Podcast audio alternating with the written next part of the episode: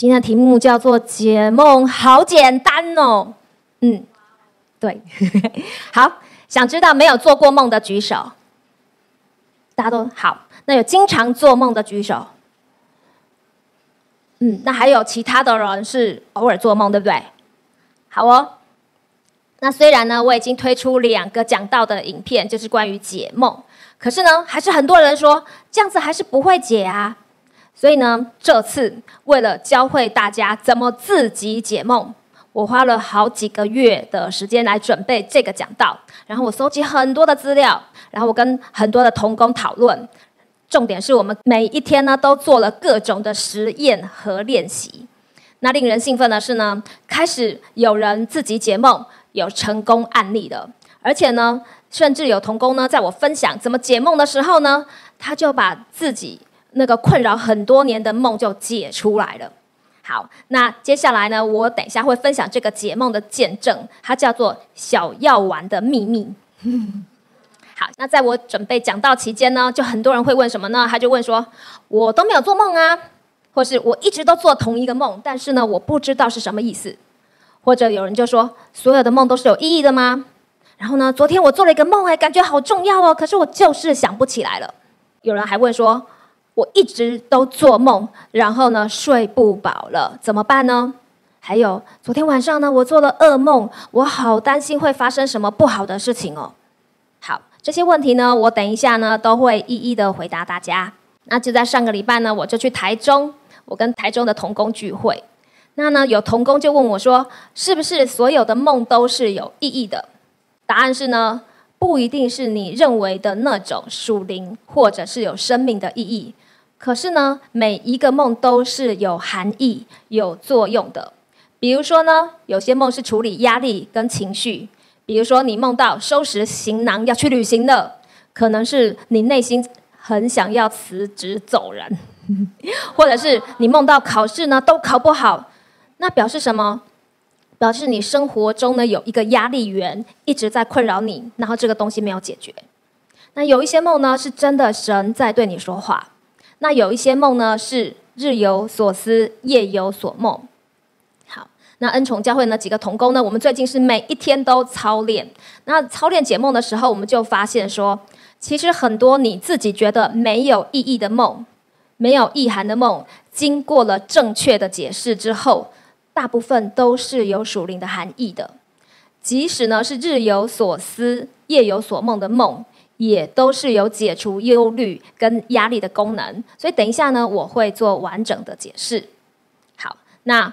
回到台中童工下午茶聚会的那一天呢，那我就跟童工分享说，解梦呢其实很简单，你只要抓到几个重点，你自己就会解了。那有一个童工呢，就在我分享的过程中，他就突然大叫说：“哇，我的梦解出来了！”好，他的梦是这样的：从小我一直不断的做一个重复的梦，梦中有一个制作中药丸的机器，里面有很多小药丸，在机器里面滚呀滚的，我是其中的一颗。梦里我就是滚啊滚的，滚得我头好晕。每次的梦都一样，但我从来都不知道是什么意思。这位童工呢，他说他从小到大都做这个重复的梦。你们有人会解了吗？哈哈，好，然后呢，他就写了一个见证给我。他见证说，今天呢下午跟香香牧师喝下午茶的时候呢，就听到香香牧师说，原来自己可以解梦哎，只需要一些简单的程序。所以呢，我就一边听香香牧师的解释。结果呢，我就解出多年来一直不能明白的梦。他说呢，我曾经想过呢，这可能是跟我家里开中药店有关。那我的爸爸呢是第五代的中医师，可是呢，我还是不知道为什么会做这个梦。然后呢，香香牧师就问我说：“你在梦里的情绪感觉是什么？”然后他就说：“哦，就是有包围的幸福感啊，只是呢一直在机器里面翻滚。”因为呢，药丸实在太多了，我挤在其中，头很晕，而且有一种有完没完的感觉啊！怎么永远都轮不到我？然后呢，我就问他说：“那这个情绪让你回想到什么？”然后呢，他就说：“哦，我懂了，这个情绪呢，让我回想到我爸爸在做药丸的时候，爸爸的眼睛都一直盯着机器里的药丸。”然后呢，我从小就常常在旁边看着爸爸关注着药丸，他就说：“我好期待自己有一天我可以像药丸一样被爸爸这样子看着、爱着、关心着。”然后他说，他从小呢，他爸爸因为当中医师的关系，很少跟他们小孩子互动。然后呢，爸爸把大部分的时间呢，都花在把脉、跟看病人，还有做药丸这件事情上。然后他就说：“原来这个梦反映出我内心深处的期待。”甚至我期待我自己是一颗小药丸，可以被爸爸关注，跟被爸爸爱。好，他解出他的梦喽。好，我就跟他说：“那你知道吗？这个梦还有第二层的意义，也就是其实我们的爸爸在梦里可以代表什么？天赋爸爸，你是天赋爸爸手中的小药丸。上帝呢，已经把你的药丸做好了，所以呢，你可以去医治人。”你可以去帮助人，让人家病得医治。然后他就说：“哇，太棒了！这是第二层意义。”好，接下去呢，发现了更棒的事，就是呢，他在回家的时候，他就骑摩托车，他就发现说：“天哪，你知道吗？他长久以来都会晕车，结果呢，他的晕车被神医治好了。为什么呢？因为他以前是一颗小药丸，每天就在里面滚来滚去，滚来滚去，非常头非常晕。”可是呢，他发现原来上帝已经把我这颗小药丸制作完成了。我已经在天赋的爸爸，我已经进入命定，我可以去帮助别人、医治别人了。所以我不用继续在制作小药丸的机器里滚来滚去，头就不会晕了。然后呢，他就觉得连晕车这个现象、这个身体的症状都好了。所以呢，你看哦，一个梦。他本来都不知道意思，可是呢，竟然解出来以后，它有三层的含义。第一个是什么？他缺乏父爱，那个情感缺憾被弥补了，被医治了。然后第二个呢，上帝也显明了他的命定跟呼召，就是他是天父爸爸手中的一颗小药丸，要用来去帮助很多很多的人。第三，原来他这颗药丸已经做好了，所以他再也不会晕车了。这是身体上的医治。梦是被现代人忽略的上帝言语。那我们呢？每一个人呢？每天晚上，科学家说的都会做四到六个梦。那有时候呢？你以为你没有做梦，不是的，是因为你不记得了。那从创世纪到启示录里面呢，你会发现哦，你仔细看有关梦跟意象的故事，还有因为梦跟意象所产生的行动，占了整本圣经。三分之一的篇幅，所以呢，梦是上帝说话的语言。那圣经上呢提到的做梦呢，绝大部分是正面积极的，因为呢，梦是上帝工作的方式。那上帝呢，总是透过属灵的图画在对我们说话。讲了解哦，我们大家一起来读。上帝说，在末后的日子，我要将我的灵浇灌凡有血气的。你们的少年人要见异象，老年人要做异梦。上帝呢不偏待人，那少年人见异象，跟老年人要做异梦呢，这是神的应许，所以每一个人都可以有异象跟异梦的。那你不能说没有，我不是老年人，对，没有，你知道吗？老年人跟少年人在圣经的意义不是年纪，它是属灵的成熟度。所以呢，你可以年纪很年轻啊，但是你的属灵成熟度是非常成熟的，所以你可以做一梦。好，今天呢讲到的内容呢，我会分七个主题，然后最后一个是 Q&A，是整理大家问过我的问题。那第一个呢，我会讲到说梦有什么好处，为什么我们要做梦？第二个呢，重要的梦为什么会想不起来？第三个，梦的科学研究。第四个，如何得到梦的好处？第五个，为什么我们要睡觉？第六个，我们要怎么可以睡得很健康，要有高效的睡眠？第七个就是解梦的 Q&A。好，这些呢是我在准备做梦这个讲道的时候看的书，参考书籍。如果呢你们有兴趣，你们可以自己去看。好，所以呢这是为什么我很久讲到才会讲一次，因为呢巨星牧师讲到是靠圣灵和恩赐，我是靠恩典下的努力。好现在我要开始说第一个，就是梦的好处是什么呢？为什么我们要做梦？那科学怎么说？圣经怎么说？好，科学证实梦是大脑的重新启动机制。在我们心里的记忆硬碟进行磁碟的重新整理，清除在我们心里的灰尘，使我们的洁净和恢复。透过夜间的意象，我们在身体、灵性、心理、情感上都可以重新得到校正。好了解哦，所以呢，科学家说梦是大脑的重新启动的机制，它就是一个 reset。讲了解哦，如果电脑呢我们都不关机，会发生什么样的事？电脑很容易就宕机了，很容易就坏掉了，电池啊、什么网络啊都会坏掉，对不对？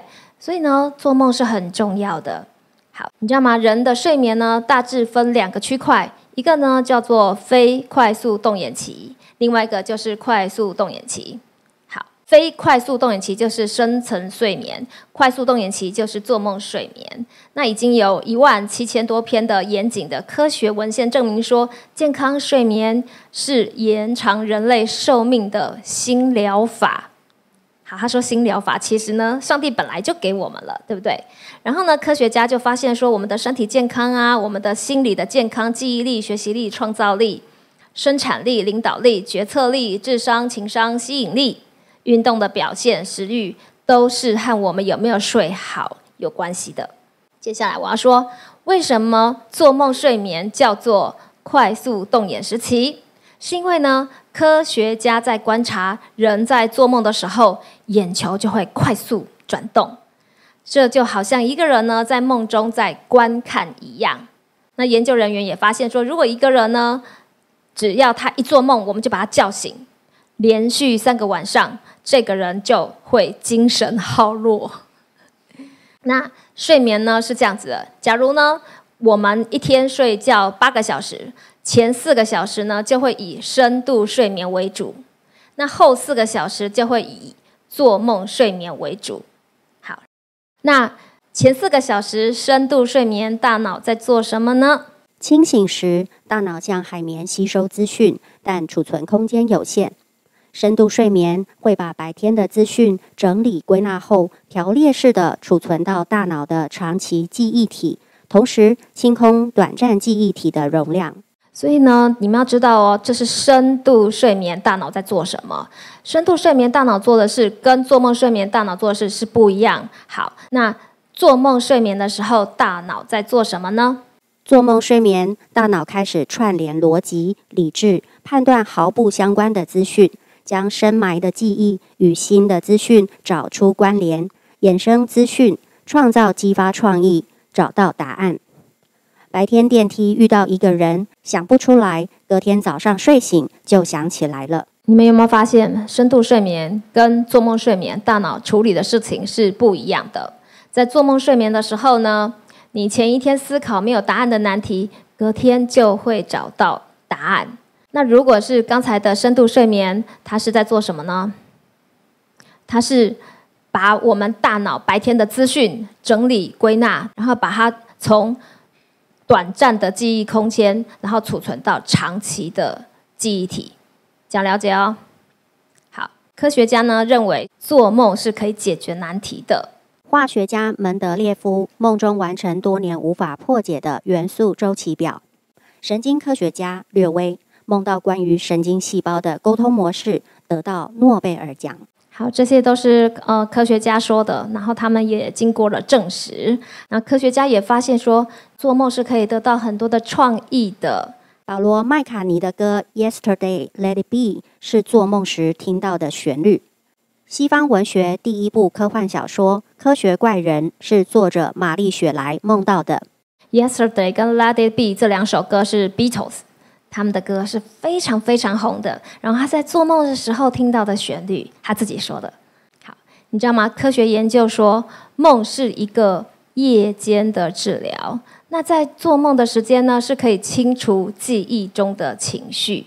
为什么呢？是因为这个时候呢，你在做梦的时候，脑中主管情绪的杏仁核跟主管记忆的海马回。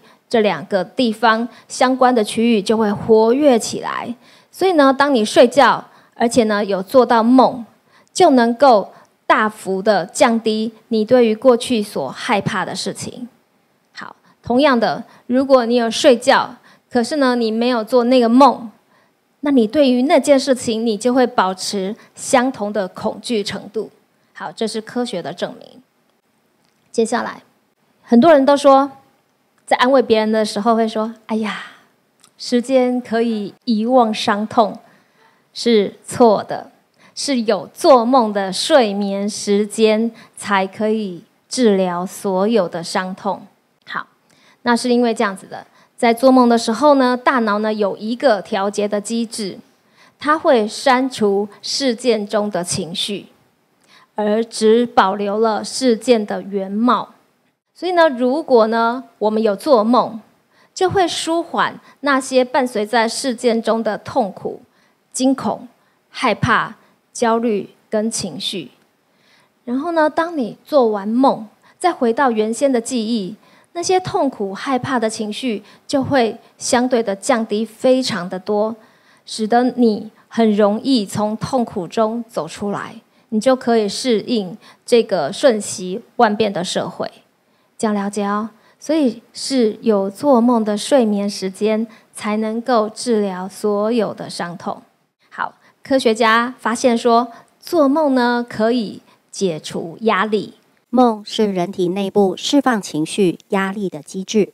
脑波图显示，正肾上腺素在做梦状态停止释放，脑中没有刺激焦虑的因子。好，所以做梦很重要，因为它可以让你的压力是解除的。然后科学家呢也发现说，梦有一个特别的礼物，就是呢在梦里可以经历、体验到你现实中缺乏的情感。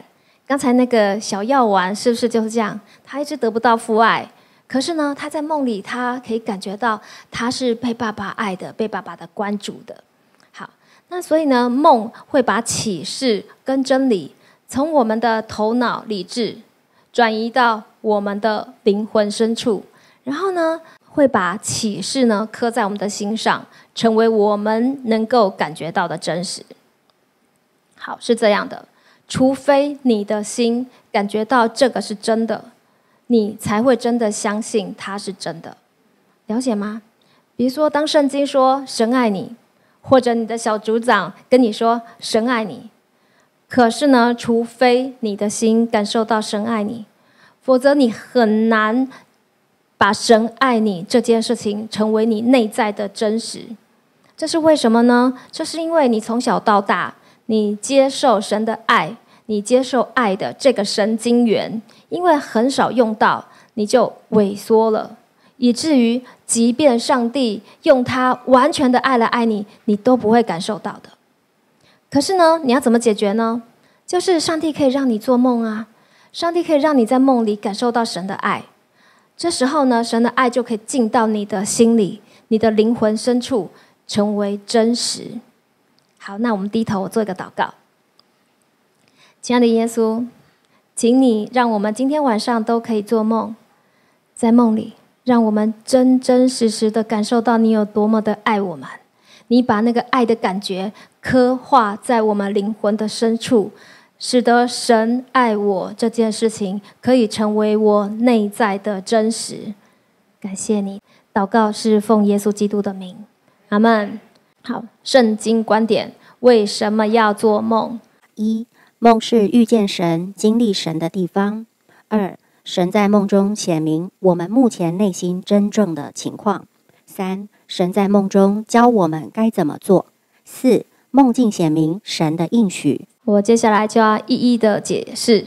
睡眠呢，是我们所能做的最属灵的活动之一。最属灵哦，我每天都很属灵。睡觉呢，不是在浪费时间，因为呢，做梦的时间呢，就是我们与上帝所在的超自然的灵界连接的时间。那你们知道吗？我们被造是为了要与神连接，对不对？做梦的时候就可以使我们完成这个任务。所以呢，我们很多人都说我要拼命的进食祷告，能够跟神连接，这也不错。我呢就是做梦睡眠，然后很属灵的跟我的神连接。嗯，好，神学家认为梦是一座桥梁，如同雅各的天梯。你们看到这个图吗？对不对？天使上去下来。好，那这个梦呢，可以使我们每一个晚上呢，都可以跨越物质界，进入灵界，然后呢，进入神的国度。所以做梦这么的重要。好，梦是遇见神的地方。创世纪二十八章。好，我们大家一起来读。雅各梦见一个梯子立在地上，梯子的头顶着天，有神的使者在梯子上上去下来。雅各睡醒了，说：“耶和华真在这里，这地方是神的殿，也是天的门。天的门的原文是通天的门，所以呢，雅各呢在梦中他就看见了神的殿，就是通天的门。好，那你们知道神的殿是谁吗？就是我们呐。好，我们来读哥林多前书，岂不知你们是神的殿，神的灵住在你们里头吗？神的殿是圣的。”这殿就是你们最神的殿呢，就是什么？天的门，天的门就是通天的门。好，所以圣经说，我们就是神的殿，我们就是通天的门。所以呢，出于神的梦，它是连接天国的桥梁。所有的圣经人物呢，如果呢能够按照神在梦中的启示而行动，就会带来很大的成功。好，我们大家一起来读《约翰福音》五章十九节。耶稣说：“子凭着自己不能做什么，唯有看见父所做的，子才能做。父所做的事，子也照样做。”好，你看哦，耶稣他是在灵里，他看见天父做什么，他就做什么，然后就成功了，对不对？好，十四章十二节：“我所做的事，信我的人也要做。”并且要做比这更大的事，因为我往父那里去。同样的，你看哦，耶稣是看天父做什么，对不对？他看见什么，他就做什么。我们也是啊。神说，耶稣所做的事，信我的人就是我们啊，我们也要做啊。所以，如果我们在异象或异梦中看见什么，我们宣告出来，他就可以在物质界可以成就出来。我们来读马太福音六章十节。愿你的国降临，愿你的旨意行在地上，如同行在天上。你看呢？我们就是神的殿，对不对？我们就是天的门，所以呢，我们就是物质界通往天国的门。那可以把神的国从灵界带到物质界。那神的国有很多的资源啊，对吧？有很有医治啊，有丰富啊，有恩典啊，有怜悯啊，什么都有，对不对？就可以把天国的资源。带入现实，好，那神呢？要你怎么样做呢？就是如果你在异象异梦里面，你看到神要医治，你就宣告出来，这个医治就会发生。也就是说，你看见神在做什么，你就跟着做。这个时候呢，神的国就会透过你，可以行在地上，如同行在天上。你们可以回去操练一下。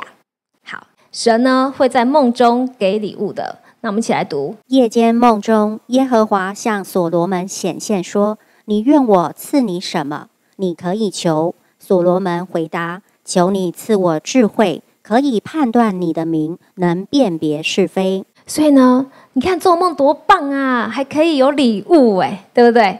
好，梦里呢，其实可以诚实的说出我们目前内心真正的情况。耶和华，你使我做王，但我是幼童，不知道怎样治理国家。我在你所拣选作为自己子民的人中做王，他们多的难以计算。前面就是耶和华对所罗门说：“你要什么，我可以给你，对不对？”那所罗门就说：“我想要智慧啊！为什么？因为我觉得我是幼童，诶，我真的不知道怎么治理国家。所以呢，这个梦说出了什么？”所罗门他内心有很多的担心，他觉得天哪，我年纪这么小，我怎么样治理这么大的国家呢？好，你看哦，其实一个国王或者是一家集团的总裁，他其实他的内心状况常常是一样的。他在外表呢，他要呈现信心满满，然后很有智慧的样子，因为这样子大家才会跟着他，对不对？然后呢，在他的带领下继续的往前走。可是呢，梦里会真实的呈现，其实我好担忧哦，这个社会的大环境这么的差，我要怎么带领我的集团、我的企业继续往前走呢？这个时候呢，就可以在梦中诚实的告诉神，然后呢，神也会在梦中给你智慧和引导，然后教导你接下去要怎么做，怎么带领这个集团，然后往前迈进。好，神呢在梦中给的礼物呢，会在物质界实际的发生。好，我们一起来读。神说：“我照你所求的给你，赐你一颗聪明和明辨的心。”所罗门醒了，不料是个梦。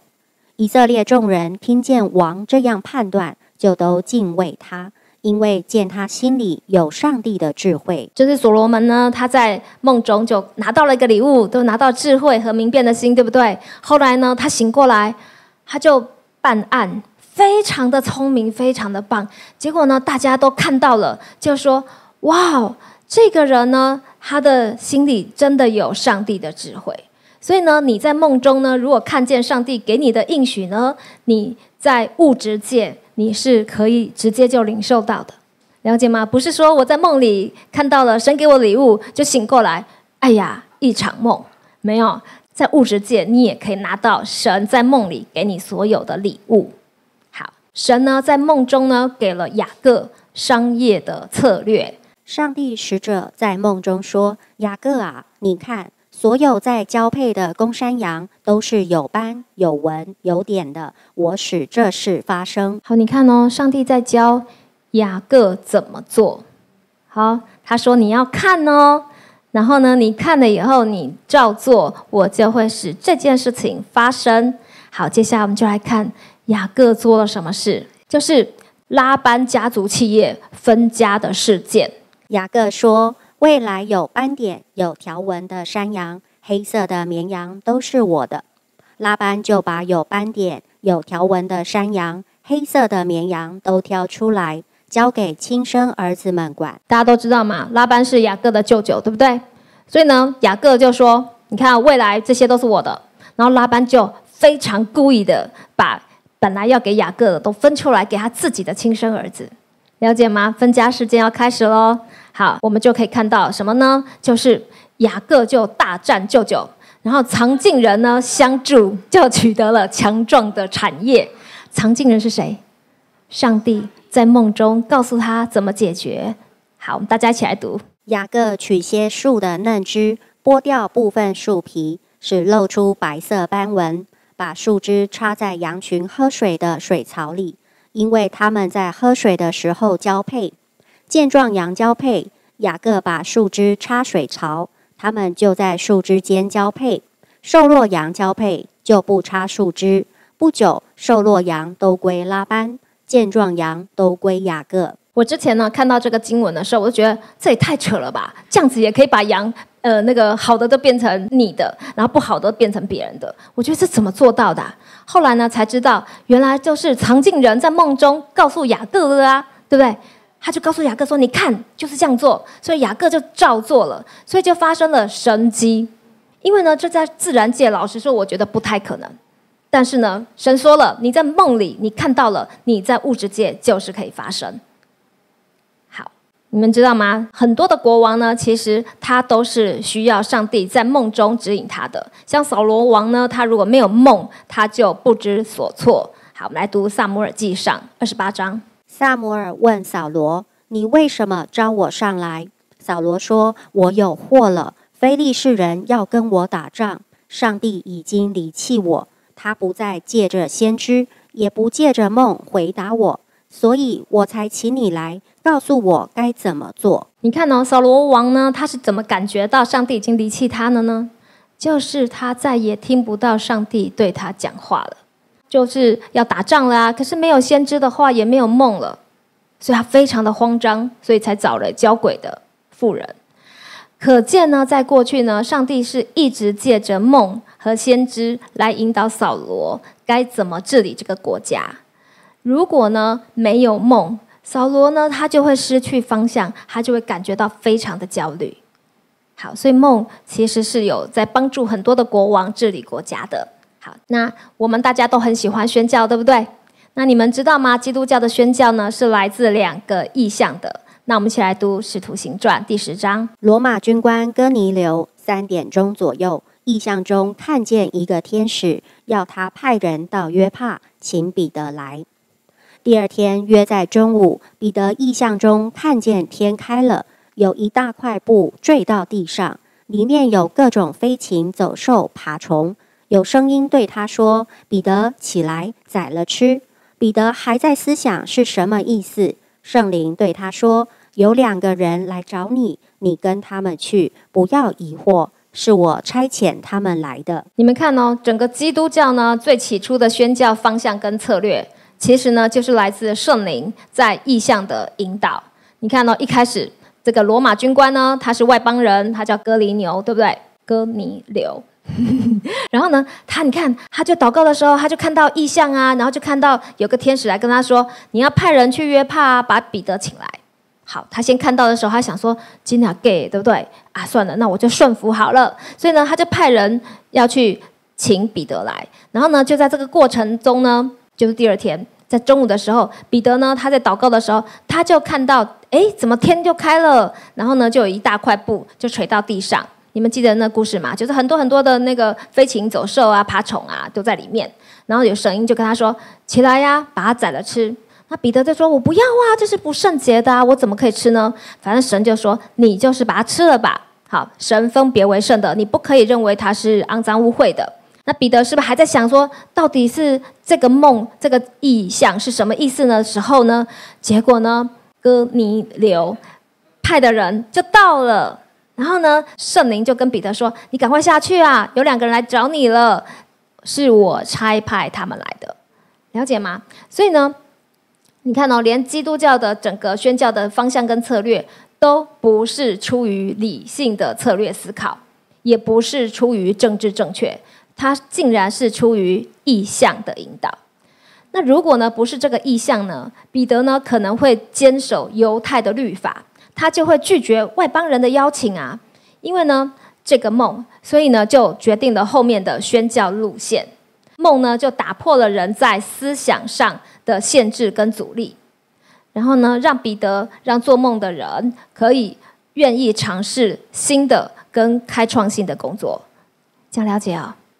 好，如果我看到意向不明白怎么办呢？有没有刚才彼得看到的时候，他正在思想，他不明白的时候，事情就发生了嘛，对不对？好，那我们呢可以学习哥尼流和彼得，就是我们不明白的时候，我们就是边看然后边做，反正呢时候到了就有解答。那上帝为什么让你先看到异象异梦呢？是要预备你的心，等到呢将来发生事情的时候。你已经准备好了，你就可以立刻按照上帝的旨意去行。这样了解喽？好，你们知道吗？在新约跟旧约都有一位约瑟，对不对？好，那旧约的约瑟宰相，那新约的约瑟是谁？耶稣的养父。好，那我们一起来读旧约的约瑟为他的父家和以色列民族创造了四百年的保护空间。让以色列人可以在其中成长，成为上帝所希望的样式。新约的约瑟为耶稣创造了一个可以平安成长的保护空间。你们知道吗？就是旧约的约瑟跟新约的约瑟，他们两个都是做了很多很多的梦。然后呢，这个梦是引导了他们的一生，然后可以成为以色列全族，还有耶稣的保护跟成长。了解哦。好，神呢会在梦中预告我们行动跟结果。好，四世纪七章，我们来读。基甸听见一人将梦告诉同伴，说：“我做了一梦，梦见一个大麦饼滚入米店营中，到了帐幕，将帐幕撞倒，帐幕就翻转倾覆了。”这就是上帝叫基甸去打仗，然后基甸很没有信心啊，所以呢，上帝就叫基甸去听敌方阵营的人所做的梦。然后呢，预先就让他知道战争的结果是赢了，这样呢就可以增加基甸的信心。好，来，接下来我们来读。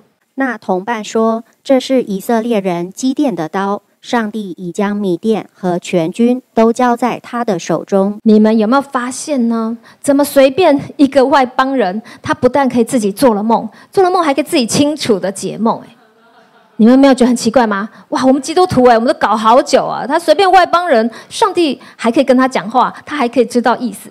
所以呢，表示什么？圣经时代呢，做梦跟解梦是生活的一部分。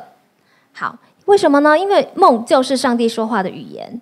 你们记得一开始那个约瑟，旧约的约瑟，他是不是一说完梦，他都没有解梦？哎，哥哥跟爸爸就立刻知道梦的意思，对不对？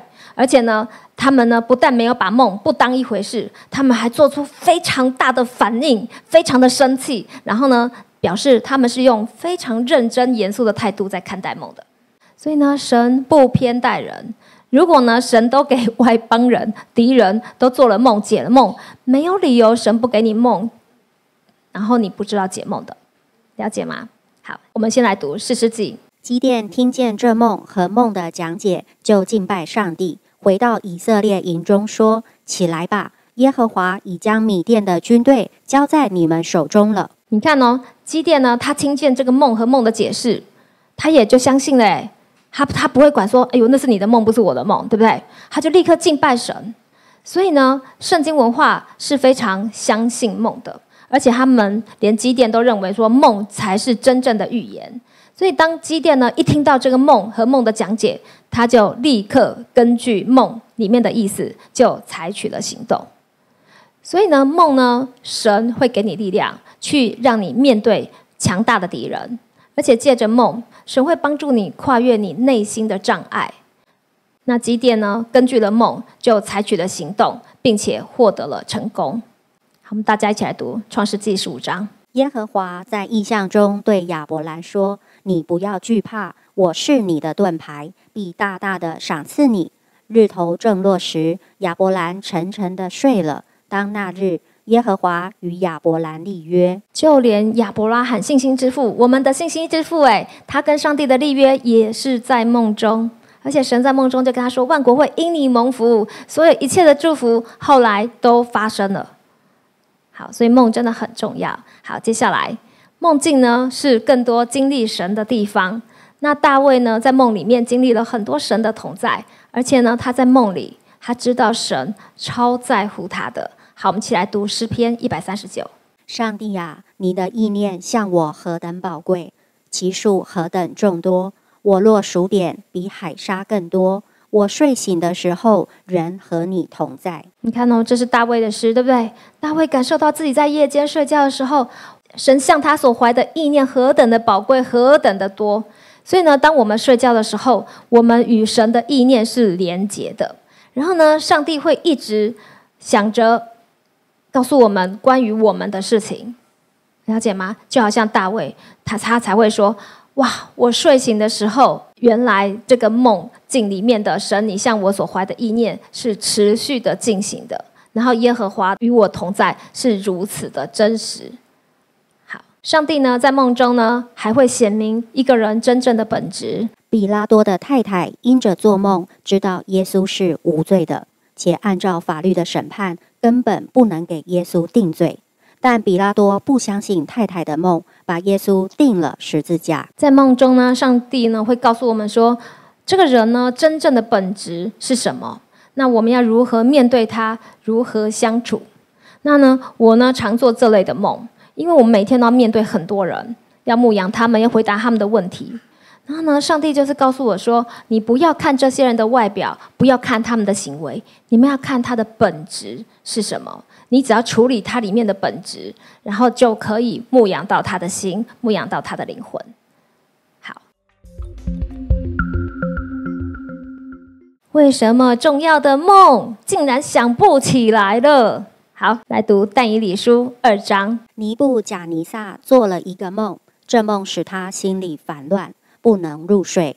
王说：“你们要把我的梦告诉我，然后解释梦的意思。”有点无理，对不对？你看，可是呢，这尼布贾尼撒他记得有做梦，可是他忘记梦的内容，所以他心情真的很差。了解吗？这也是我们的心情，有时候就啊，怎么忘记了？这样子。好，约伯记二十章来读。他必飞去如梦，不再寻见，速被赶去，如夜间的异象。所以呢，不是只有你觉得怎么梦这么难想起来呀？这不是你的问题。你看，连约伯的聪明的朋友都是这样觉得的。他说：“梦啊，一下子就飞走了，真的很难想起来，对不对？所以不要自我定罪哦，因为不是你的问题。好，接下来为什么重要的梦会想不起来呢？好，首先呢，我要回答这个问题之前呢，我要先帮你们做一下功课。就人的睡眠呢，是每九十分钟算一个睡眠的周期。那九十分钟里面呢，又细分为。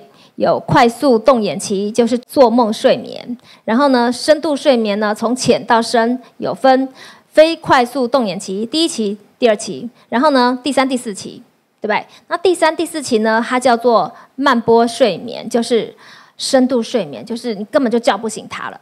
好，那如果呢，一个人晚上睡八个小时，他大概会做一到两个小时的梦。那梦的长度呢，长短不一。睡眠周期一就是，如果我用十二点到一点半这九十分钟来看，他大概只有做五分钟的梦。好，然后第二个周期呢，也大概差不多五分钟左右。可是呢，就越来越长。那个红线，你们看到那个梦会越来越长。进到了第四期、第五期的时候，梦就会长达三十到五十分钟。好，那人类呢，平均每个晚上会做四到六个梦，有人呢是高达。二十个梦，可是呢，你只有在做梦、睡眠的这个时期醒过来的人，才会比较容易记住自己的梦。好，那大部分的梦呢，为什么会忘掉呢？是因为你看哦，那个红红线，对不对？一做了梦，然后呢，如果你没有醒过来，你看它下面就会又进入慢波期，就立刻又熟睡。那所以呢，你进入熟睡以后，就会直接忘记那个梦。好，所以了解吗？为什么重要的梦起不来？是因为我们没有在做完梦五分钟立刻醒过来。接下来就是梦的科学观察喽。好，现在有一二三四五五个波段，对不对？伽马波、贝塔波、阿尔法、西塔跟德塔。前面讲伽马波，它是在二十五到一百赫兹，它会让你感觉有轻松、减压、幸福的感觉，就是在敬拜啊、soaking 的时候会发出的脑波，非常的开心。好，第二个呢，我先讲昏睡的波好了，阿尔法波，它就是昏昏欲睡，然后呢，它的频率呢越低，潜意识的主导就会越大，这个时候呢，灵感就会百发齐放。好，过来进入了。西塔波它是四到七赫兹，也就是潜意识就完全的主导了。这个时候呢，你就会开始做梦。好，那我要讲一个题外话，就是呢，科学家会观察说，病人在过世前的一个小时，脑波会突然变化到八十到一百赫兹，就是什么伽马波那个部分，然后呢，会持续四十分钟。然后科学家呢就认为说，这段期间呢是一个人在经历濒死体验的情况。这个时候呢就会超越时空，还会回顾一生，然后看见天堂。那对于一个信主的基督徒而言呢，有过濒死经验又死里复活的人呢，曾经做见证说，这段期间呢就是最后一个小时，在伽马波的这个阶段。他们呢是看见耶稣就带着天使降临了，然后所以呢整个环境对他们来说转化成天堂的氛围，好像整个天堂都降临了，因为爸爸带着所有的军队要来把天父的孩子接回天家，所以呢从脑波图来看。基督徒在过世之前的那一个小时的脑波是非常开心、非常愉悦的，因为他知道他要回天家了，他要到天堂去了，他是非常开心的。好，这样了解了。好，还有一个点是这样，你看，做梦呢，脑部呢，它分不清楚现在是现实还是在做梦。那上帝呢，为了帮助大家，就在这个时期呢，他就会让我们的全身肌肉就会瘫痪。为什么？因为呢，他要避免我们把梦中的情绪发泄在旁边的我们的老公或老婆，要不然他们就会发生危险，了解吗？要不然我们很生气，突然间打他，哦，就惨了。好，这样了解了。好，刚才有看到那个脑波图哦，那我接下来解释，零到七岁的儿童呢，他大部分都活在做梦的状态中。脑波图监测记录显示。七岁之前，儿童脑波白天和黑夜一直处于阿法和西塔波。在这种脑波下，内心所建构的世界会比外部的世界更真实。所以呢，上帝设计孩子的脑波呢是处于低脑波的状态。那所以呢，他们的意识呢是可以不费吹灰之力就进出灵界跟物质界，所以他们的想象力超丰富的。只是呢，他们很难区分什么是真实，什么是梦境。这就是为什么小孩子呢也很容易做噩梦，因为呢他们很容易感知周围超自然界的活动。好，零到七岁哦，大家记得。好，我们来读。七岁前所接触的信息、吸收的一切，会变成他们固定的人格，并以这时期认知的身份去理解余生所有的经历。这就是为什么呢？我们在帮人家做赎回时间的记忆医治呢，我一定要做到七岁以前。因为呢，七岁以前呢，如果有很多的非神信念啊，很多的谎言啊，跟错误的认知进入到这个时候，然后呢，这个时期的身份就会变成他的固定身份，变成一个人固定的身份跟他的人格。然后呢，七岁以后呢，他的余生就会用七岁以前的这个身份跟认定来过生活。了解吗？所以我一定要回到他七岁以前，帮他的那个非神信念跟谎言啊、错误认知做一个信念的悔改，然后呢，重新定义你的身份，让你可以活出符合你身份的行为。这样了解哦，这就是为什么每一次我们都要回到七岁以前。好，那如何可以得到做梦的好处呢？你看呢，做梦好处很多啊。如果呢六个小时就起床，我的话我就会再次入睡，因为呢最后的一个小时呢是做梦的睡眠时期。那这个时期做的梦呢，常常可以帮助我们呃做出影响很大的举动。好，爱迪生呢他就是一个很厉害、很会使用梦的人，他把梦呢都当做他创造力来源的工具。那爱迪生呢，他平常就习惯白天小睡，他呢他在。书桌旁边呢，他就会他的椅子是那种有扶手的椅子，然后呢，他手上睡觉前哦，他会拿三颗金属的球，很好笑哈。然后他的桌上呢会有纸跟笔，然后呢，等到他一放松，他入睡做梦的时候，你们记不记得那个肌肉会放松，对不对？然后那个球就会掉到地上，然后就锵这样子，他就会把自己吵起来，他就赶快把梦中上帝跟他讲的创意就赶快写下来。哦，这太累了，好。好，接下来，爱迪生呢？他一生超过两千项的发明，对不对？可是呢，当记者问到他说：“你自认为最大的发明是什么？”他回答说：“我发现耶稣是人类的救世主，这是最大的发明，超过那些其他的发明。”然后有人就问他说：“那你相信有一位全能的造物主吗？”然后他就回答说。上帝当然存在呀，而且我可以用科学方法来证明上帝的存在。所以呢，爱迪生呢，在他的实验室呢，有个石碑上刻着：“我深信有一位全智、全能、充满万有、至高至尊的神存在。”了解吗？这就是爱迪生他的信念。好，最近网络非常红的，在讲特斯拉。特斯拉是尼古拉特斯拉。他是一位天才的科学家，他被公认为是最接近神的人。可是呢，他后来有骄傲了，他自认为懂得比上帝更多。好，那在一百多年前呢，特斯拉他就率先提出了很多的概念哦，包括电子显微镜啊、镭射啊、电视啊、行动电话、网际网络这些与我们生活息息相关的事物。的概念，他一百多年前就提出来了。然后呢，他还发明了交流电、无线电、遥控器的遥控技术、隐形战斗机的隐形技术、X 光、太阳能，都是他发明的。好，那比较有趣的是，他的发明呢，他不需要做实验的，他都直接用想的、用看的就好了。好，所以呢，现在不是有很夯的那个自动驾驶的汽车吗？叫什么 Tesla，对不对？就是为了纪念这位天才发明家。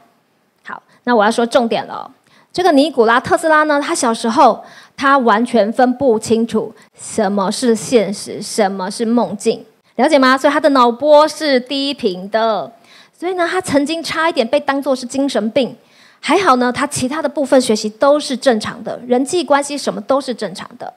然后呢，通常呢，科学家发明东西要做实验啊，要做模型啊，他不用哎，他就做梦，然后用看。然后就把它做出来了，了解吗？好，尼古拉特斯拉呢，他就自己说啦，他说：“你知道吗？我的大脑呢，就是一个接收器，宇宙中呢有一个数据资料库，保存了所有的信息，让我可以获得知识、力量跟灵感。”然后他就说大话了，说：“哼，我懂得是比上帝多的，而且我甚至可以劈开地球这样子。”好，接下来我就要说了，这是我个人观点，以下不代表本台立场。就是呢，最近呢有一堆网络视频啊，都在讨论爱迪生跟他的员工特斯拉两位天才的生平大战。那简单一句话就是，这我认为的，爱迪生呢不给特斯拉说好的五万元的绩效奖金，然后呢也不让特斯拉呢加薪从十八块到二十五块美元，所以呢特斯拉就不爽了。反正 anyway 最后两个就分家了，然后呢一个就是直流电，一个就是发明交流电，然后呢最后呢反正最近。网络呢几乎全面倒向特斯拉，就说啊，爱迪生啊是不好的老板啊，好处都拿走了，而特斯拉呢就穷困潦倒，生病没钱医，最后呢就孤独病死了在旅馆，享年八十七岁。好，这是网络说的，我完全不认同。哎，为什么呢？一个人不能因为你二十岁跟这个老板不好，然后呢就说后来呢穷困潦倒都是因为二十岁这个坏老板害的，你后面还有六七。哎，八十岁就二十，对吧？还有六十年的日子，你可以原谅他，可以继续往前啊，对不对？好，所以呢，我觉得为什么特斯拉最后他是这么天才的发明家，几乎所有东西都是他发明的，可是为什么他最后穷困潦倒呢？我觉得是跟特斯拉他发明的这个来源是有关的。因为呢，特斯拉呢，他本来就是生长在牧师的家庭，他们家是东正教的，他爸爸是牧师，他的外公也是也是牧师，然后妈妈是发明家。然后呢，他本来从小到大，他是被培养要当一个牧师的。可是呢，因为在二二十几、二十岁的时候呢，他得了霍乱，然后呢，捡回一命之后呢，他就决定说：“嗯，我要去读工科的大学。”好，所以呢，我相信呢，上帝呢从小就给特斯拉恩赐，可以看到异象，因为神是想要借着他的这个恩赐来做了很多发明，来造福人类。可是呢，我们从特斯拉说的话，他就说。嗯，我比上帝懂得更多。我从这句话来推论，后来呢，特斯拉应该是走偏了。但是呢，神的选召和恩赐是没有后悔的，对不对？神给你礼物就是给了。所以呢，最后特斯拉发明这么多，他是天才，这么棒。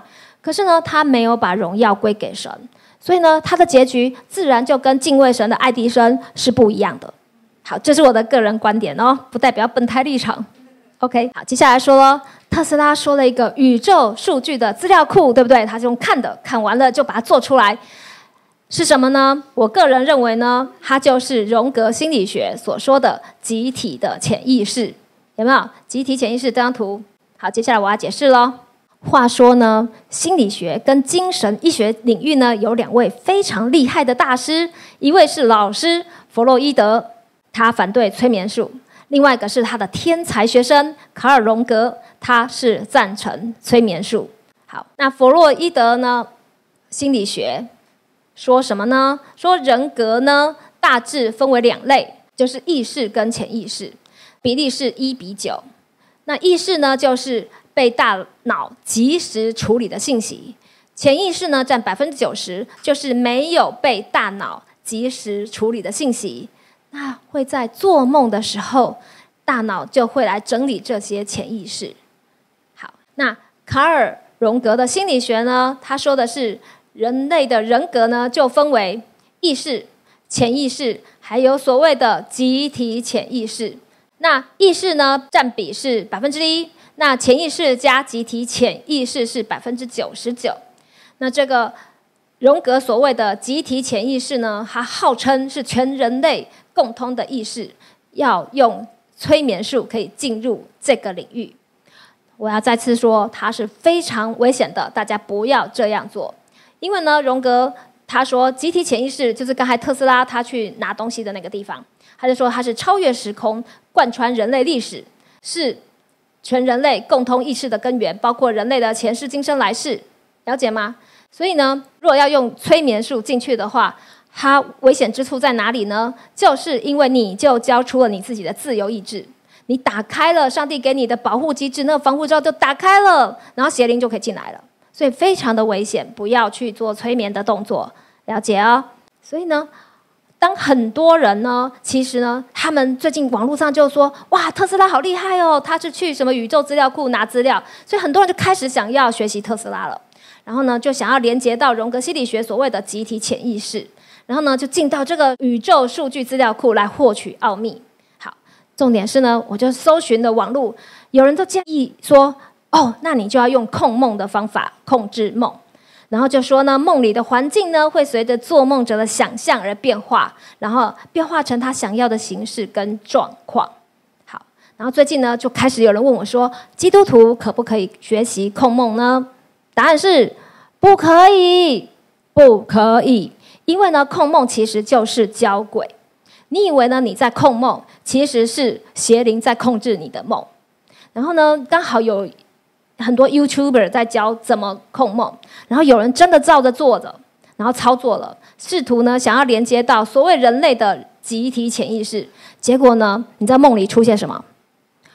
上师那种密宗的上师，还有几个护法，然后呢说我可以来当你的导师，引导你的一生，了解吗？其实就是交轨了。所以呢，控梦它就是在做清醒梦的时候连接到灵界。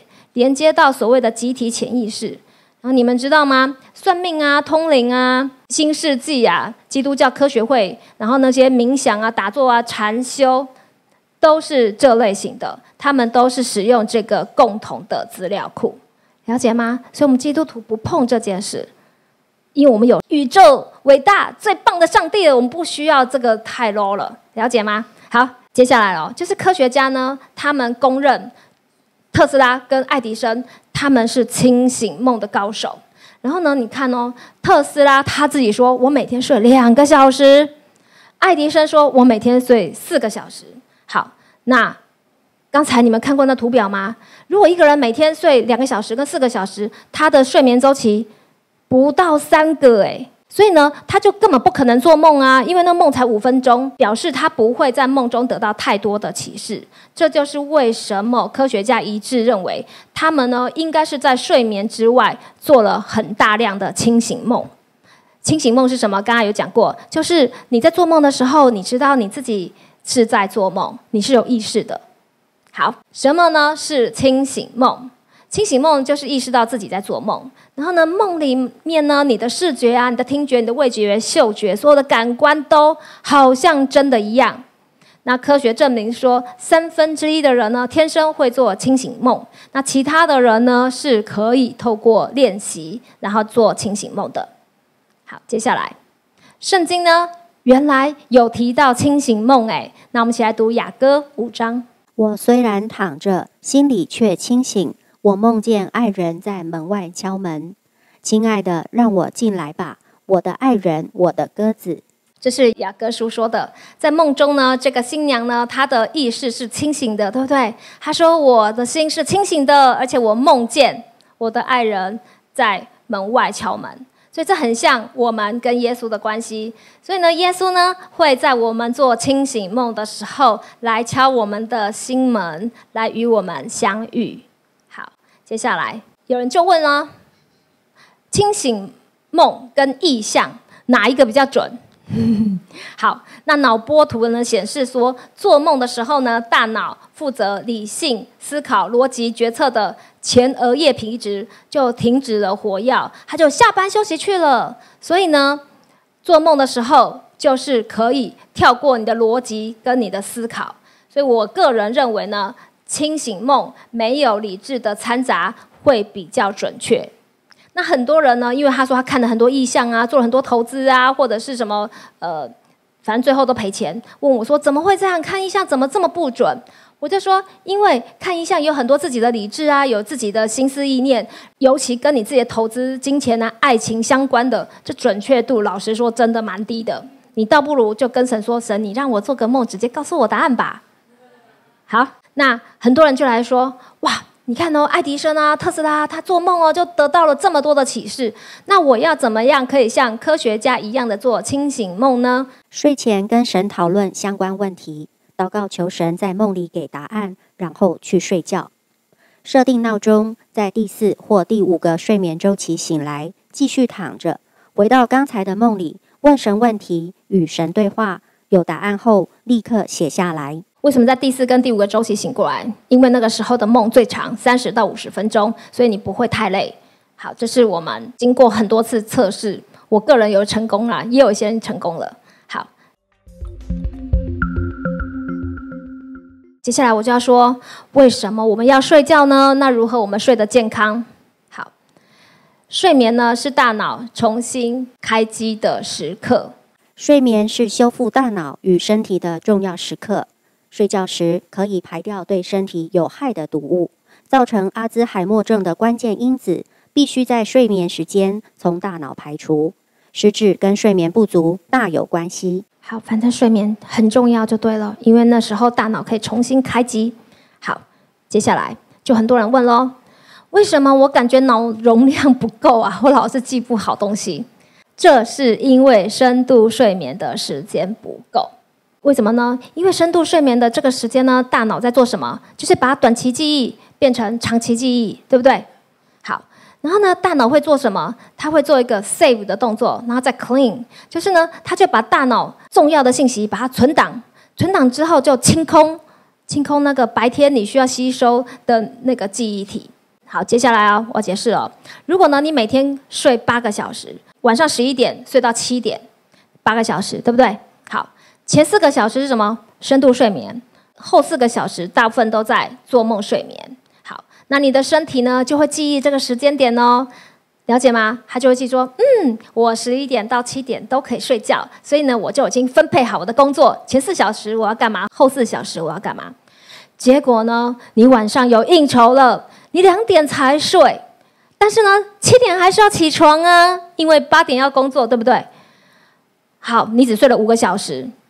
这个时候呢，大脑就计算方式是：哦哦，那我的深度睡眠只剩下一个小时，我的做梦睡眠有四个小时，了解吗？所以我前面的那个深度睡眠，我时间就不够了，我的大脑就来不及清空暂存记忆体。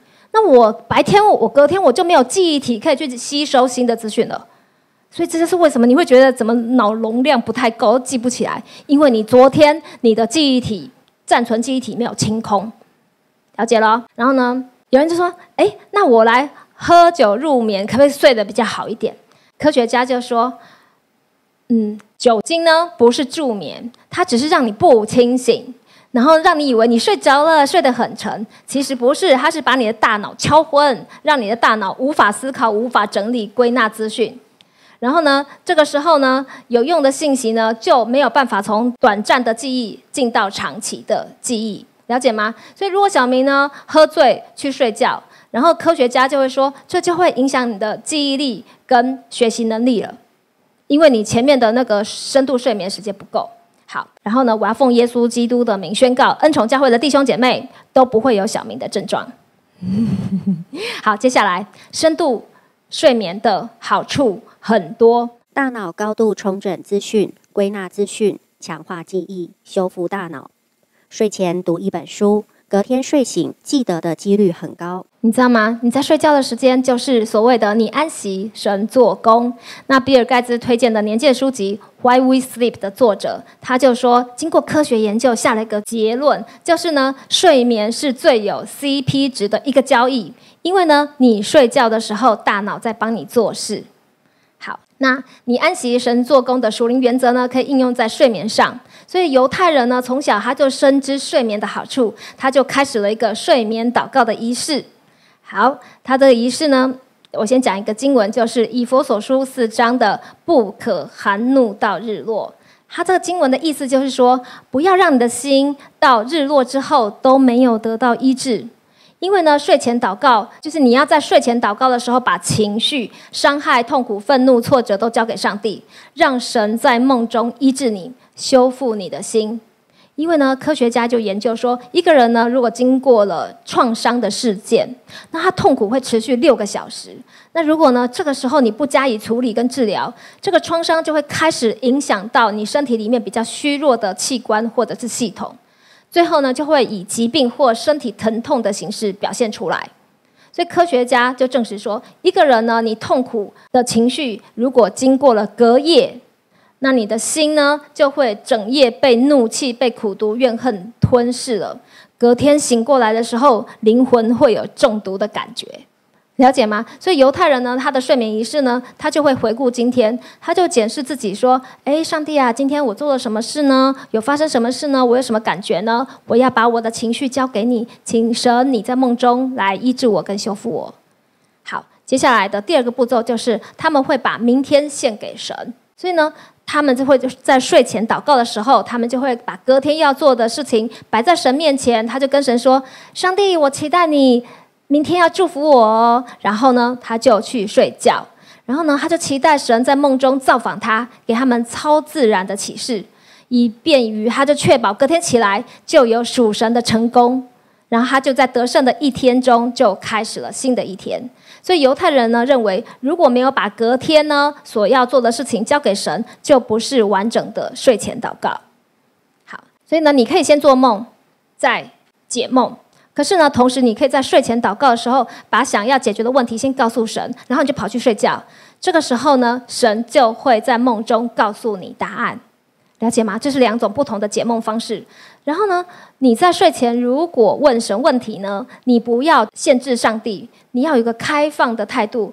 你跟神说：“神，我想要问这个问题，可是呢，不管你说什么，我都愿意聆听，我都愿意顺服的。”好，像职场的社群媒体呢，Linked，他创办人霍夫曼，他就是把做梦呢视为大脑创新想法跟解决问题的时间。他有一个睡眠习惯呢，是这样子的：他就是把最难搞的问题在睡前想过一遍，然后赶快跑去睡觉。然后醒过来的第一个小时呢，他就可以解决昨晚设定的问题了，因为在梦中他就知道答案了。好，再来看哦。那很多人就来问说：为什么我会越睡越累？那如何做梦还可以睡饱？好那刚才有说一个人的做梦的睡眠周期是多少？九十分钟。那为什么会越睡越累？因为你每次都不在刚好九十分钟的时候起来，了解吗？比如说你睡五个完整的周期，七个半小时，会比你睡五个半周期，大脑的修复会更完整，而且你感觉呢才会比较轻松。好，就好像我个人经验是这样：如果我睡七个半小时。五个周期，我就会继续躺半个小时，然后跟上帝说话。可像今天呢，我就没有这么多时间可以睡觉呢，我只有七个小时可以睡觉。那我要不要睡七个小时？不行，我只能睡六个小时，因为四个周期。然后呢，睡六个小时，然后继续躺半个小时，跟神说话。然后呢，再花十五分钟，我就赶快把梦记起来。就是反正你就是每九十分钟的时候，就是你睡醒的时候。那如果你不在那个九十分钟的睡眠周期醒过来，你就会觉得非常的累，因为你刚好做梦做到一半，或是你还在很深度的睡眠，所以那时候你就非常的累。好像我昨天呢，我就是觉得啊，怎么办？那我只能睡六个小时，我就紧张到睡不着。所以呢，我就赶快听晚安宝贝，然后呢就昏昏的在阿法波里面，然后就跟神讲话。所以呢，我就做了很多的清醒梦。好，接下来很多人就会问呢，是早睡早起身体好，那晚睡晚起呢？好，其实呢这是一个迷思，就是呢人呢会晚睡晚起或早睡早起，其实是人天生的基因，了解吗？两个都一样好。晚睡晚起也一样好，重点就是你要固定的睡眠，让你的身体知道说，我每天都有什么时段的睡眠，然后我一定会睡得很饱，然后让大脑可以事先的安排它的工作进度。好，接下来如何睡得健康呢？那如果我有一天我没办法睡到八小时，我要变得很紧张，你不用紧张，因为呢，科学家呢他就提出了 R 九十的睡眠法，就是你只要一周睡满三十。到三十五个周期就好，所以你今天少睡了，你明天补回来，反正你一个礼拜之内，你睡到总量三十五个周期就可以了。好，解梦 Q&A 终于要出现了。哎，解梦之前呢，有什么重要的须知吗？一、解梦之前要知道上帝给梦的目的，解梦的方向才会正确。二、梦的目的。是启示提醒我们回到正轨，与神对齐，不是为了定罪，是要保全生命。所以呢，很多人就问说：那所有的梦都是日有所思，夜有所梦吗？好，弗洛伊伊德的理论就是说，梦是白天清醒生活的重播？答案是错。好，真正的答案是情绪才是清醒生活跟睡梦中的唯一的共同点，很重要哦。这才是解梦的关键，就是梦里的情绪是跟你白天生活一样的。了解哦，情绪要记得哦，情绪。好，下一个，很多人就说，那谁来解梦呢？答案是你就是你自己的梦，最佳的解梦者。你们从主所受的恩高常存在你们心里，并不用人教训你们。自有主的恩高在凡事上教训你们。好，所以我等一下就来告诉你们，为什么你自己就是你自己的梦最佳的解释者。接下来就是解梦，好简单，我要开始讲喽。只有四个步骤，非常简单。第一个就是梦里面的情绪是什么。接下来你知道情绪是什么以后呢，你就要来想一想，最近发生什么样的事件跟这个情绪是一样的。好。用情绪来串联，这个时候呢，你就会知道这个梦是指哪一件事了。好，第三个就是梦里面关键动作是什么？第四个就是梦里人事物对你有什么样的象征意义？好，比如说呢，最近呢，小明呢，他的车子就卡卡的，他就一直在想说要不要换车。然后呢，他是要买新车，然后还是要买外汇车，还是要修车？结果呢，他就连续做了七个梦，然后呢，梦中出现的人物呢，都是他的同事啊，或者是教会的人物，然后场景呢，就有医院啊，有办公室。这样了解吗？结果呢？这七个梦神就告诉他说：“你不要买外汇车，你也不要买比较低阶的车，因为你不会喜欢的。你也不要修什么米其林的轮胎，都不用了。你就是把你现在车修好，稍微微调，然后车子就会变得非常好。所以呢，他就是每一天都做梦，然后神就教他怎么修车。修完以后，他现在车就好的不得了，他非常的满意。好，接下来梦里的人物就是现实生活中的人物吗？”好，答案是绝大部分呢，梦是象征意义的，只有少部分是表面的意思。那如果是表面的意思呢，比较常解梦是发生在第三层或第二层的意思。那因为很多人呢会误会把象征的意义呢解释成为表面的意义，所以呢就会容易造成看到跟领受是对的，但是呢解释跟决定是错的。了解吗？所以呢，如果是决策性的梦，要找属灵的长辈一起查验。举个例子哦，比如说，呃，你就梦到你老公怎么样怎么样怎么样，然后你就很生气，就对他发飙了。可是呢，其实它都是象征意义的，或者是你梦到什么，呃，你的同事啊，小明啊，对你做出了什么不好的事情，然后你隔天就就弄他。可是呢，他很冤枉，因为梦里的人物他是象征意义的，不是真的本人。好，了解哦。好，接下来。梦里的关键行动呢很重要，所以你记起来，它是显明你内心的状况跟情绪。倒车，生命中哪个部分退步停滞？坠落，哪个部分正在失去控制？飞翔，哪个部分在超越困难和障碍？死亡，生命中哪个部分正在死去？赤身露体，哪个部分感觉自己暴露在危险中或感到很脆弱？一起跳舞。同心合作无间，彼此相爱。那为什么说你自己是你自己的梦最佳的解释者？是因为只有你知道你的状况。比如说死亡，生命中哪一个部分正在死去？它可以是正面的，也可以是负面的，了解吗？比如说有一些不好的东西，骄傲啊、肉体啊、坏习惯啊、瘾症啊，正在死去，这就是正面的。那负面呢？可能就是你的关系啊、小明的关系啊、财富啊、工作正在失去。了解，所以呢，很多的意思是只有你自己才知道它是正面的意思还是负面的意思。好，接下来，此梦怎解？同事要去深坑，我骑摩托车想载他，我问同事要不要骑，同事只想被载，他不坐着却站着，我以为很近，十几分钟就到了，结果导航说要二十三分钟，导航上显示的路径是红色的，像火在烧一样，同事一直指挥我。搞得我全程很紧张，感觉撑不住他。后来一个转弯，果然摔跤了。这个梦呢，呃，你看哦，它有情绪、有动作、有象征意义，对不对？同事呢，通常就指的可能是工作嘛。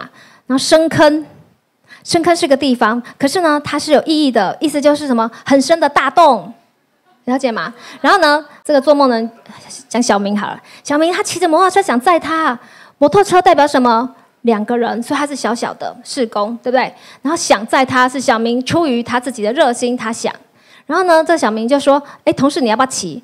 同事只讲被载，被载什么意思？就是我不想出力啊，你做就好了。然后呢？可是呢，这个同事不是坐着，就站着，在后面竟然站着，表示什么？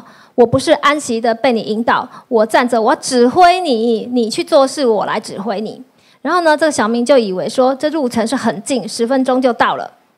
结果呢，导航却说二十三分钟，表示什么？这个任务呢，比他想象中还要呃多了二点三倍。好了，好，然后结果呢，导航的意思是什么？比较像是上帝嘛，圣灵，对不对？是他是我们的导航引航员。然后呢，结果导航还显示说这个路径是红的，像火在烧。火在烧是什么？情绪、感觉，对不对？红色代表叮叮叮叮，小心注意这样子。好，然后这个同事果然他站在后面一直在指挥他，搞得小明非常全程都很紧张。来，情绪感觉，然后呢，感觉他撑不住了。结果呢，果然在一个弯，他果然摔跤了。好，这个梦其实。非常的明显，在讲说他跟他的同事，他们要接一个 project，然后呢，这个同事跟他之间的互动，但是呢，起因是因为这个小明非常好心的想要让这个同事上车，其实不需要啊，因为这个同事可能会最后一直指挥他，然后搞到后来他真的摔跤，然后圣灵也说不要做了，所以呢，这个小明呢后来就决定不要去做这件事情，这就是一个引导的梦。好，接下来。上帝会借由噩梦对我们说话吗？答案是会。所以，我们来读约伯记三十三章。上帝一再开口，但是没有人留心听他的话。夜间人沉睡的时候，上帝在梦中、在意象中说话，他使他们听见他的话，用警告惊吓他们。所以呢，上帝为了要拦阻你做一件事情，他其实会借着梦，让你先看到后面发生不好的状况。然后呢，使你不要去做那件事情，因为神要拦阻你。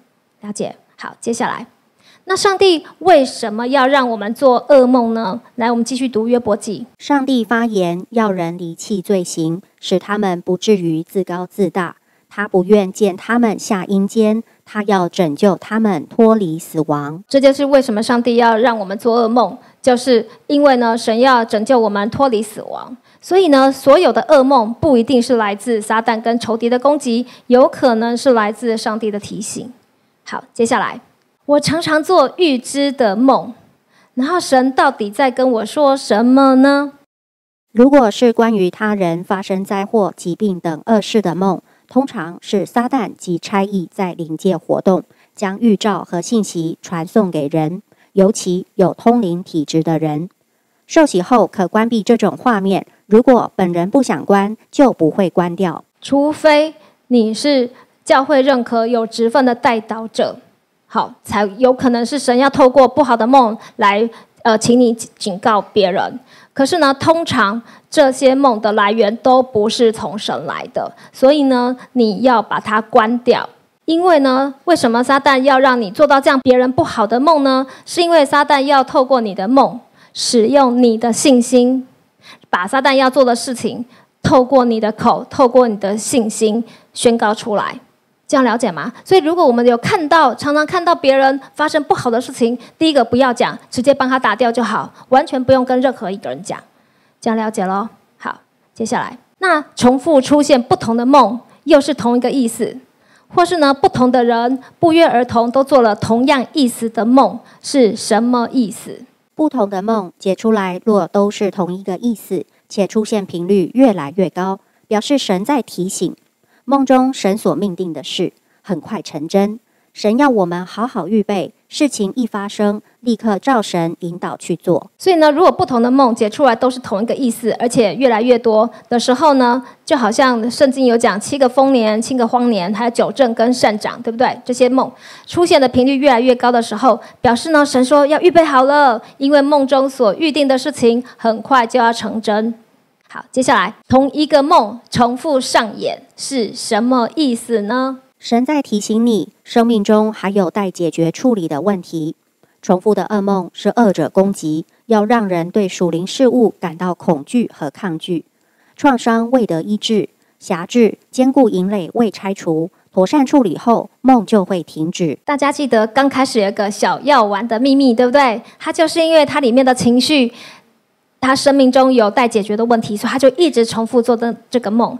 等到他的梦解决之后呢，这些事情梦就会停止了。好，接下来解梦有一定的流程跟答案吗？好。其实呢，意象跟意梦呢都有公认的属灵的语言。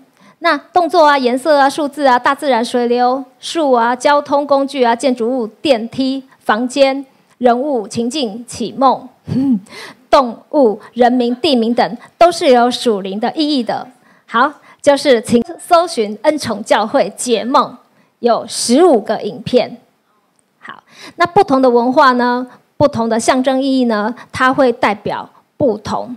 的意思，所以呢，圣灵才是唯一的老师，这样了解啊。所以有很多很多的属灵的语言，它是有公认的，可是呢，对你可能是不同的意思。你要以你自己，还有以你里面的圣灵的认可为最终的目标。好，晚上呢一直做梦，为了回想梦的内容，搞得我好累哦，隔天精神不好，怎么办？好多人问我这问题。好，刚才讲过，这非常可能是你在睡眠周期前四个周期醒来的时候发生的事，了解吗？因为你前面的梦才五分钟啊，那么短，你怎么能够记得起来？所以你就努力起来，然后一直想，一直想，一直想，想的超累的。所以呢，如果你要解决这个问题呢，在第四个周期、第五个周期比较好。所以你就在第四个周期醒过来六个小时之后，或者是七个半小时之后醒过来，然后再。想梦，然后再记梦，这样子你就可以有做了梦，然后得到答案，可是又睡得很饱。好，接下来有人就问说：“那我没有办法完整的回想记录梦的内容，怎么办？”好，答案就是你只要记得情绪和关键的动作是什么。记不记得？你看哦，那小药丸的那个秘密，它就是记得一个情绪，然后就整个回想到那个关键的动作是什么。爸爸关注着药丸。那梦的内容呢？通常会有一个主要的意义，是神要跟你讲的重点。那细节忘了就算了，不要一直在那边想说怎么办，想不出来。好，再下一题：梦只有一种解释吗？那我可以在梦里问神是什么意思吗？那很多时候呢，梦不会只有一种意思，它会有双重的意思，或者是三层的意思。就像小药丸，对不对？小药丸的秘密它有三个意思。那不管是怎么样的答案呢，做梦者的心都会和里面的圣灵来同证，说对，解对了，阿门。好，那有人就说，哎，那有些梦真的太难解，能不能在梦里就直接问神说，神呐，那是什么意思？当然可以啊，因为我有一次啊做了一个很长的梦，哇，很复杂，我最后跟神说，神这个梦太难解了，你直接告诉我答案吧。然后神就跟我讲四个字。以爱为粮，就是做梦做这么久，只有四个字。好，那我就醒过来，我就记得以爱为粮就好啦。可重点是，如果你要在梦里问神说这个梦是怎么解法的话，你一定要查验这个梦里面的所谓的神所给你的答案是不是符合圣经。因为有很多人来跟我讲说，哎，上帝呢在那个梦里面跟他讲什么什么，可是他讲出来的明明就不符合圣经啊，那就表示那个在梦里面的那位你认为的上帝，他不是真的上帝。这样了解啊，一定要查验是不是跟圣经是吻合的。好，接下来感觉很重要的梦却解不出来怎么办？先记下来放心里，一时解不出来，时间到了，事情发生，你就知道答案，明白神的意思。上帝事先在梦里告诉你，是要让你知道上帝掌权。等事情发生了，你不要紧张，不用担心。你看哦，上帝都是为了爱你，叫你不要紧张，然后让你事先就做了这些梦。所以呢，你不要紧张，到时候就会知道答案了。好，接下来很多人很担心，就问我说：“那上帝会让别人做梦知道我的秘密吗？” 好，神很保护你的隐私，不会随便把你的秘密告诉别人。即便神要人为你祷告，神也只会告诉他需要知道的部分。关于别人预言或启示性的梦，只适用于我们有权柄、影响力或责任范围的人。为帮助他们看到盲点、突破障碍、拆掉谎言或兼顾营垒。